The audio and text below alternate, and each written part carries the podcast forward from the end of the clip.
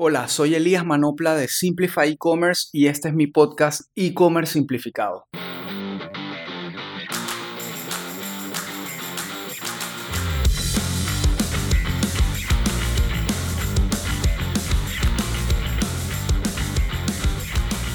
Hola, en el episodio de hoy quise traer un tema que me preguntan constantemente, tanto los clientes como mis amigos o la gente que está en este mundo de el marketing y las ventas digitales eh, en referencia a su negocio y a los canales donde deben invertir eh, publicidad para justamente generar más ventas o crecer sus negocios. Em, y la pregunta de siempre es, ¿qué me recomienda Facebook o Google? ¿O dónde invierto más? ¿Dónde invierto menos? Eh, ¿Cuál es mejor? ¿Cuál es peor? Y la realidad es que la respuesta siempre va a ser la misma y va a depender de tu negocio, de tu mercado, de lo que quieras invertir, eh, de tu competencia, en fin, hay tantas variables que eh, surgen cuando, hacen, cuando me hacen esa pregunta, pero lo más importante realmente es entender las diferencias entre cada uno, las diferencias no hablando en términos de empresa, tecnología, eh, en fin, sino sus diferencias para ti como negocio, qué significa el uno o el otro en términos de marketing y de adquisición de usuarios. Entonces, la realidad es que ambos son sumamente buenos, incluso te diría que la respuesta estándar debería ser ambos, invierte en ambos. Si tienes un presupuesto para pautar, deberías estar en ambos canales. Y lo que quiero en este episodio, que creo que va a ser corto, Em, es ayudarte a entender un poco por qué eh, y, las cosas realmente importantes que necesitas eh, saber antes de tomar esta decisión, ya sea que tú mismo hagas tu pauta o la manejes por medio de una agencia como por ejemplo Simplify, donde nosotros ayudamos a los clientes a entender esto y dónde les conviene más, menos o por dónde empezar, si arrancan con uno y luego el otro, en fin. Entonces, lo primero que quiero es que te coloques en la posición de usuario. No, no, no escuches esto que te voy a decir como agencia o como empresa o como, como marca, sino que te lo imagines como usuario para que veas que tiene mucho sentido lo que te voy a decir. El, el, estado normal en el que un cliente, en el que un, perdón, en el que un usuario está en internet son dos posibles estados, perdón, son dos posibles estados. Em, uno es el estado de intención y el otro es el estado de descubrimiento. ¿Qué quiere decir esto? Por ejemplo, si hoy tú te despiertas y te das cuenta que necesitas unos tenis, unas zapatillas nuevas para entrenar o para salir a correr, caminar, para ir al gimnasio,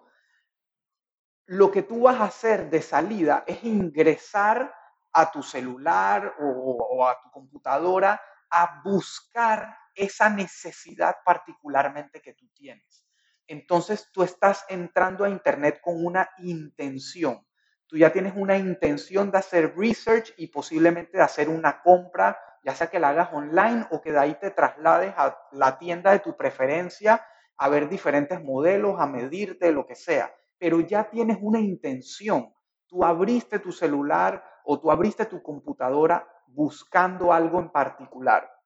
ya sea que lo busques en Amazon o que lo busques en alguna eh, eh, aplicación o plataforma en particular donde tú normalmente haces este tipo de compras, o lo más normal, que es lo que hace la mayoría de los usuarios, es entrar con esa intención a Google y hacer una búsqueda para eh, encontrar, valga la redundancia, el resultado más relevante a lo que necesitan en ese momento.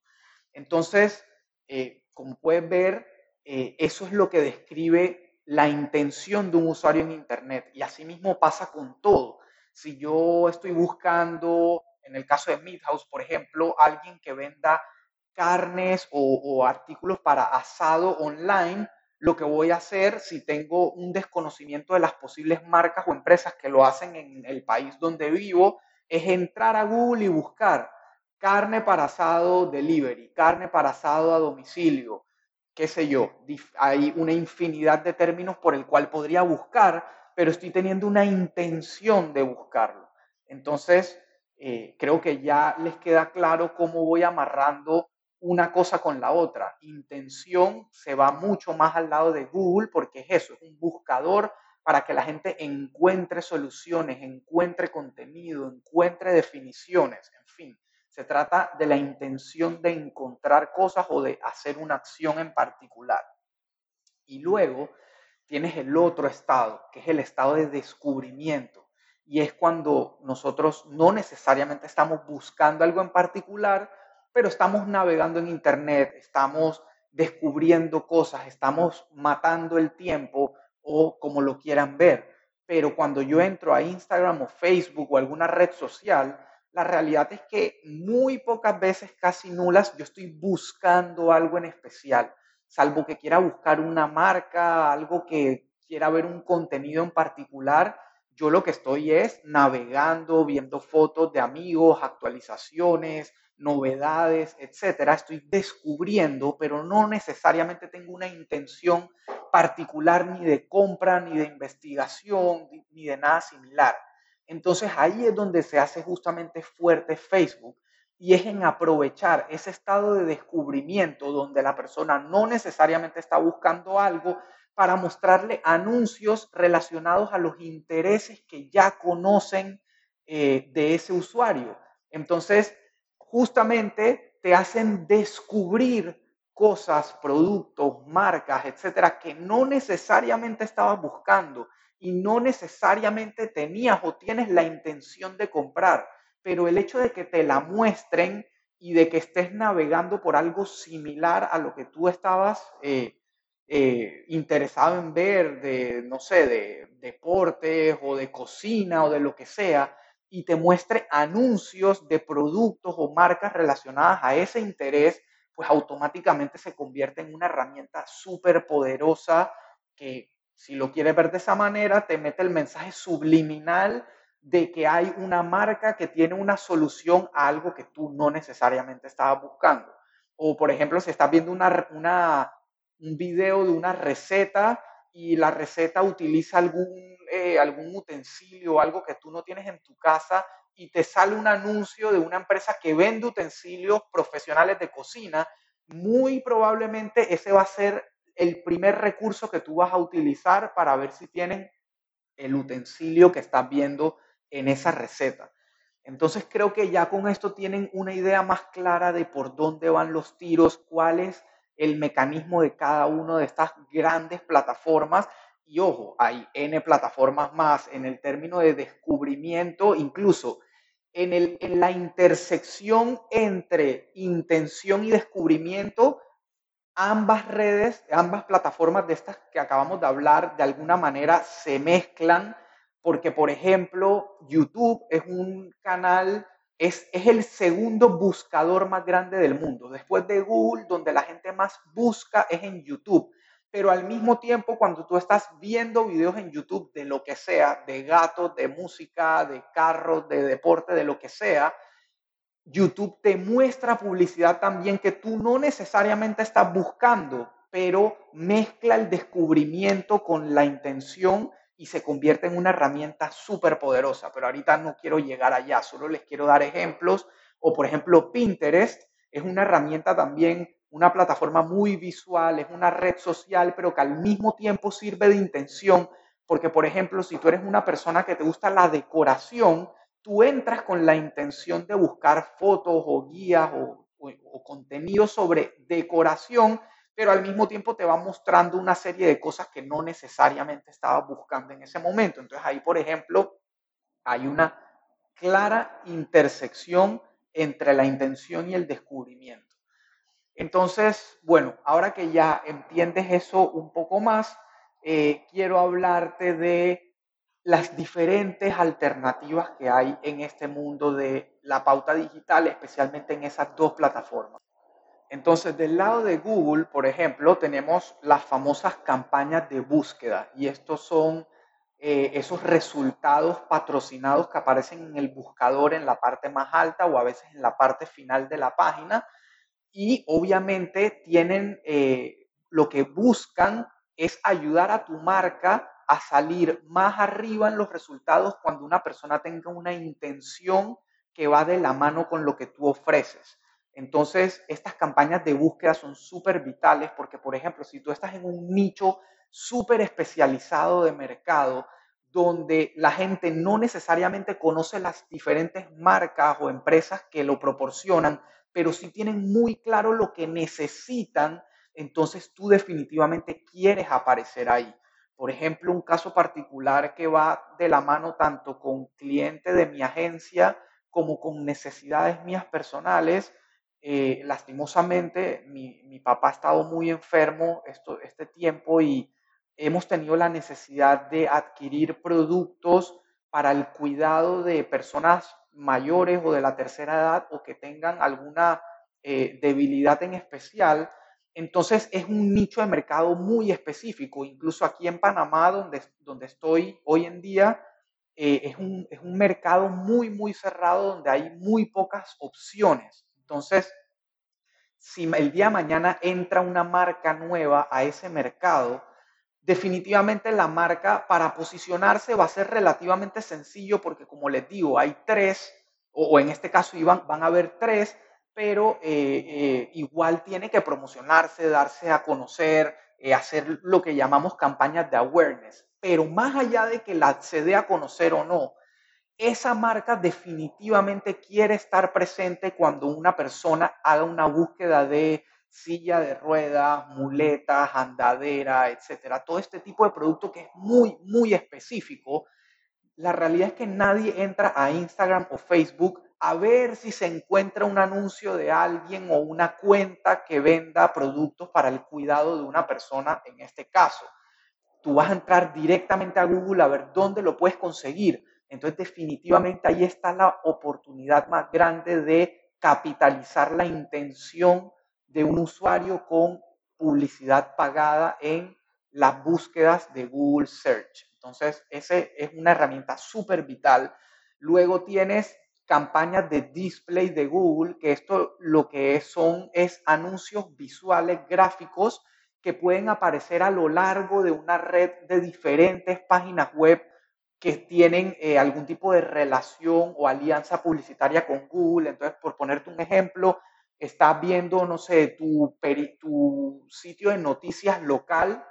y mientras estás leyendo una noticia, en el medio de los párrafos o en la columna derecha o en el header, te topas con un banner eh,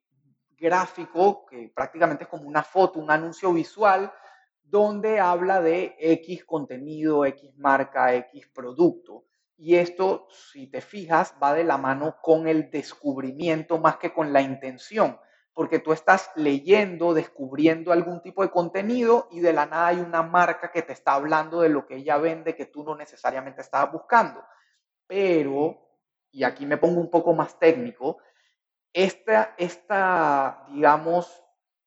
juntar o, o hacer un mix de la búsqueda en Google, de la, de la pauta en search, con display es sumamente poderosa porque si tú tienes una campaña andando en, en búsqueda, en search, y la persona, digamos, vio tu resultado de búsqueda, le dio clic, navegó un poco tu página, pero no necesariamente te compró, tú puedes decirle a Google, ok, quiero hacer una campaña de retargeting de display para que esta persona que vio mi resultado de búsqueda, le dio clic, pero no me compró, cuando esté leyendo cosas en otro lugar o navegando por ahí en internet, quiero que vea un anuncio de mi marca visual y le recuerde que nosotros estamos aquí presentes para sus necesidades. Entonces ahí, con esto te estoy dando como un preámbulo a por qué es importante tener ambos canales o ambas intenciones de, o ambos estados, perdón, ambos estados del usuario combinados en tu estrategia de marketing. Entonces, bueno, para ir resumiendo, asimismo tienes campañas de video, que aquí es donde entra YouTube, que de nuevo, como te explicaba antes, es, es una intersección entre intención y descubrimiento, porque mucha gente entra a buscar contenido particular en YouTube, pero luego están descubriendo al mismo tiempo, entonces ahí hay una intersección. Luego, luego tienes algo de lo más novedoso que tiene Google, que son las campañas de shopping,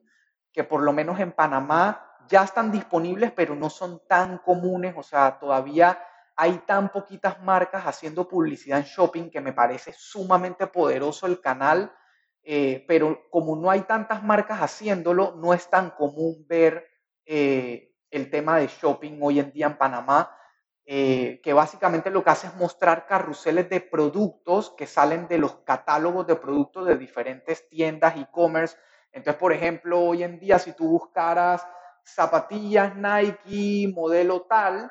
en teoría, si tú haces esa búsqueda en Google, te debería salir un carrusel mostrándote esas zapatillas con precio y todo de diferentes tiendas que posiblemente las vendan online. Eh, y es una herramienta súper poderosa porque ahí tienes también la mezcla de intención con descubrimiento porque te está mostrando visualmente, entonces lo hace mucho, mucho más poderoso. Eh, y después tienes otras cosas como campañas en aplicaciones, que básicamente es lo mismo que display, o sea, mostrar banners, pero adentro de aplicaciones móviles que tengan algún tipo de alianza publicitaria con Google. Eh, posiblemente te has dado cuenta que cuando usas alguna aplicación gratuita en tu celular, tiene banners o publicidad mezclada dentro. Muchas veces eso la gente lo hace, es, esas aplicaciones lo hacen a través de Google o incluso de Facebook también que vamos a hablar más adelante. Eh, y tiene otras cosas como local campaigns, eh, campañas locales de Google, que lo que hace es usar la geolocalización y Google Maps y eso para eh, ponerle publicidad a la gente basado en la ubicación donde se encuentra. Y están las famosas Smart Campaigns también, que es un tema ya más de automatización e inteligencia artificial, donde Facebook te da como, perdón, Google te da la facilidad de darle objetivos, eh, mensajes, fotos, etcétera, y él empieza a armar aleatoriamente con esos assets eh, diferentes campañas para mostrárselas a tus usuarios. Entonces, básicamente eso es como la oferta de Google en términos de intención y algo de descubrimiento también. Y luego tenemos a Facebook, o lo que, lo que llaman ellos internamente como la familia de productos de Facebook, que te incluye hoy en día donde puedes pautar, te incluye todo lo que Facebook como red, su newsfeed, el marketplace de Facebook, que es como esta parte de clasificados,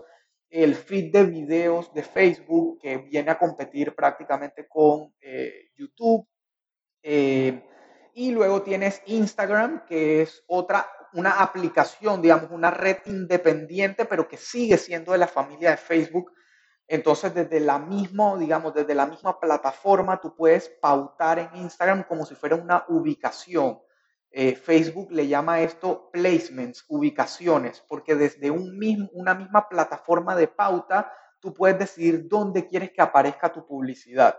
Entonces también está el canal de Messenger, que es Facebook Messenger, que digamos en Panamá no se usa tanto como en Estados Unidos, pero es una herramienta súper poderosa porque básicamente mezcla la conversación de usuarios con publicidad.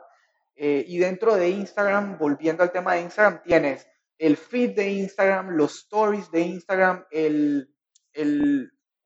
el feed de Explore de Instagram, que es básicamente cuando haces clic en la lupita y Instagram te empieza a recomendar contenido que tú no necesariamente sigues esas cuentas eso eh, Instagram le llama el, el Explore. Em, y bueno, así seguirán surgiendo cosas en Facebook, como por ejemplo WhatsApp, que por si no lo sabías, WhatsApp pertenece a Facebook y ya se están preparando para empezar a permitir publicidad dentro de, eh, dentro de WhatsApp. Em, y incluso Facebook también siempre, como ellos siempre están de cierta manera compitiéndose entre sí, Google y Facebook, por más de que son sumamente distintos, en Facebook la realidad es que uno a veces también busca, buscas empresas o buscas personas y tiene un buscador, entonces Facebook también tiene esa parte de pauta en search, pero la realidad es que no, no comparable a Google jamás, pero está esa opción también. Entonces digamos que con eso te resumo un poco. Ah, bueno, y antes que se me olvide que, que les di el preámbulo cuando hablaba de Google, Facebook también tiene este tema de pautar lo que le llaman ellos su audience network, que es que tu pauta aparezca en diferentes aplicaciones o sitios de terceros que tienen una alianza publicitaria con Facebook y le, como quien dice, le alquilan espacios en su aplicación o sitio para que aparezca publicidad de otras marcas eh, desde Facebook. Entonces, esos son como los diferentes canales que tienes para, para pautar en esas dos plataformas. Entonces, volviendo a la pregunta original, eh, ¿dónde pauto? ¿Cómo decido dónde pautar? ¿Cuál es mejor? ¿Cuál es peor? Entonces, creo que ya quedó bastante claro que ambos tienen su importancia, su particularidad y que definitivamente hacer un mix de ambos siempre va a ser súper importante, especialmente en e-commerce. Eh, pero lo que sí te puedo decir es que depende, siempre depende de muchos factores, depende de tu marca, de tu tipo de negocio, de tu mercado objetivo, de cuál es el journey o el, el camino paso a paso que normalmente sigue un cliente en tu nicho para convertirse de alguien totalmente anónimo a un usuario que te compre y sea recurrente. Entonces hay muchas variables para decidir dónde o por dónde empezar, porque de nuevo, lo ideal es estar en ambas, pero a veces por un tema de presupuesto o porque no hay tanta capacidad o tanto recurso para estar en ambas a la vez, entonces hay que elegir una. Entonces definitivamente hay diferentes variables para tomar la decisión. Y luego la otra pregunta clásica es, ¿cómo decido cuánto invertir? Y de nuevo depende, depende de diferentes variables, depende del pricing de tus productos, de tus objetivos de ventas, de nuevo de tu mercado objetivo, de tu competencia, eh, de hacer un research o un, benchmark de dónde tu competencia está pautando más para también saber por dónde ir. Eh, en fin, hay un montón de decisiones a tomar ahí que analizar. Entonces, al final del día, lo que yo te puedo decir con toda seguridad es las cosas que deberías tener claras antes de invertir el dólar que sea en cualquier plataforma, antes de gastar cualquier monto en pauta, esto es lo que tienes que tomar en cuenta. Primero, definitivamente que tengas un plan de negocios claro y con un plan de negocios me refiero a metas claras de, ganancias que quieres tener, eh, saber cuál es tu margen para saber a cuánto puedes, eh, de cuánto puedes, digamos, disponer de dinero de la venta de tus productos para hacer marketing o para adquirir un usuario nuevo. Eh, así vas a poder entender mejor tu inversión, tu, presupuesto que pudieras invertir. Entonces, bueno, una serie de cosas sumamente importantes que tienes que tener plasmadas en un plan de negocios. Luego, tu propuesta de valor. Tienes que tener súper claro qué te diferencia a ti de tu competencia. Y muchas veces caemos en el error de decir, no, es que mi producto es mejor, mi producto es más bonito, eh, es que yo tengo un precio eh, diferenciado o es que mi servicio es más exclusivo. Y la realidad es que cuando el usuario está buscando dónde comprar, es muy difícil transmitir cosas tan genéricas y tan estándar, porque al final la realidad es que es tu palabra contra la de tu competencia o contra lo que quiera entender el usuario tienes que sacar la propuesta de valor específica, lo más específica posible de tu, de tu marca. Y por ejemplo, te puedo decir, en el caso de Meat House,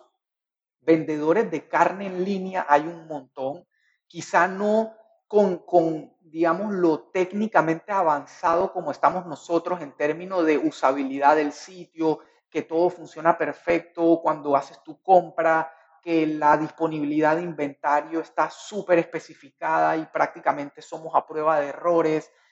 O sea, yo, yo puedo tratar de decir que esa es mi oferta de valor, pero ¿cómo se la especifico a un cliente en una frase o en una publicidad? Y aparte es muy técnica para que lo entienda de golpe. Entonces, definitivamente esa no es mi, mi propuesta de valor, lastimosamente. ¿Cuál es una de mis propuestas de valor? Que nosotros tenemos un programa de lealtad que es el más alto a nivel nacional. Nadie, ningún otro programa de lealtad da tanto como el de nosotros. O sea que yo le puedo decir fácilmente a un cliente que por cada compra que realice va a recibir, eh, puntos o dinero a cambio más que el que cualquiera le pueda dar, que aparte en la realidad es que en mi nicho creo que no hay ningún competidor que tenga algo similar. Entonces, digamos, es una propuesta de valor que yo tengo que me diferencia del mercado y tengo un programa de lealtad con el que tú ganas cada vez que me compras. Eh, y así hay una serie de cosas más que yo puedo poner como propuesta de valor, pero es súper importante que tú tengas clara la tuya, porque eso es lo que te va a ayudar a definir qué vas a pautar, cómo lo vas a decir, qué vas a escribir, cómo van a ser tus artes, etc.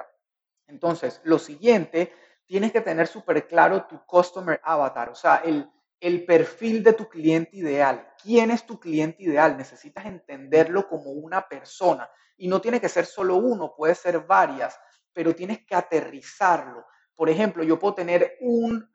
perfil de cliente ideal que es eh, un hombre que le gusta reunirse con sus amigos a tomar cervezas y asar carne los fines de semana en el área social de su casa y esta persona normalmente tiene este tipo de trabajos eh, y esta persona tiene estos intereses que son el fútbol, el fútbol americano, etcétera, etcétera. Esa es una persona para mí. Otra persona puede ser eh, una mujer joven que también le gusta reunirse con sus amigas y que es profesional y que le encanta hacer asado o que le encanta simplificar los productos que necesita para su alimentación diaria. Entonces está buscando eh, productos ya preempacados en porciones, qué sé yo, hay una infinidad de cosas de donde tú puedes armar tu cliente ideal, pero es sumamente importante que lo conozcas, que lo conozcas muy bien, porque eso te va a ayudar a segmentar de la mejor manera posible tu pauta. Y segmentar tu pauta se traduce en que sea más efectiva, o sea, que logres que te compren y sea